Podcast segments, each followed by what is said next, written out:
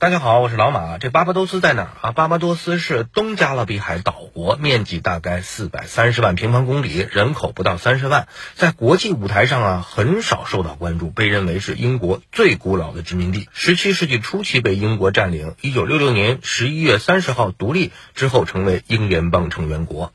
昨天呢，象征英国王室的王旗在巴巴多斯首都布里奇顿的英雄广场降下。英国女王伊丽莎白二世被取消了国家元首地位，一个全新的巴巴多斯共和国正式成立了。当然，巴巴多斯还是充分尊重了英国的面子。总理莫特利特别邀请英国王储查尔斯出席仪式。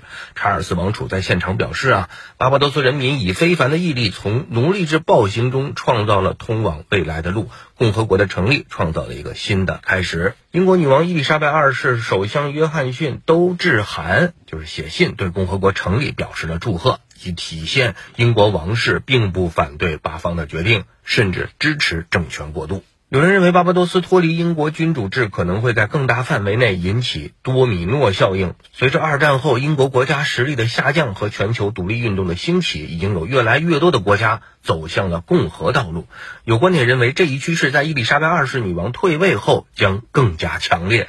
曾任巴巴多斯驻英国高级专员的盖伊休伊特认为，如果现在放弃君主制，会有人顾及女王的尊严；但一旦王位交替，人们就会觉得时机已经成熟了。好，感谢老马，我们。